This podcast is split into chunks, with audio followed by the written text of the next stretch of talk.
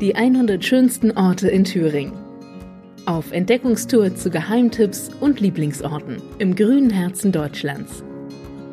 Der Podcast wird Ihnen präsentiert von der Südthüringbahn. Erkunden Sie bequem und sicher die Region. Mit der Südthüringbahn im Stundentakt von Erfurt und Meiningen nach Zellermelis und Oberhof. Tickets gibt es am Automaten im Zug. Unsere heutige Tour führt uns in ein kleines Paradies mitten in der Stadt. Mitten in Meiningen erstreckt sich nämlich der 12 Hektar große englische Garten.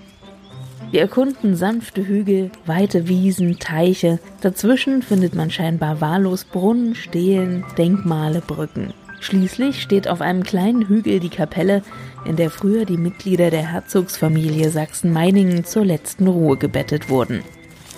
Der Garten ist ein Refugium für die kleine Erholung in der Stadt und Parcours der Meininger Kulturgeschichte. Der schönste Blick bietet sich von der Lindenallee zum Eisteich hinunter. Dort stehen künstlich geschaffene Ruinen. Auf dem Teich eine Insel gesäumt von Pyramidenpappeln. Nahebei steht auch das Meininger Theater. Jeden Sommer verlassen die Schauspieler die Bühne und zeigen dann die Kunst im englischen Garten. Auch Konzerte erklingen hier regelmäßig.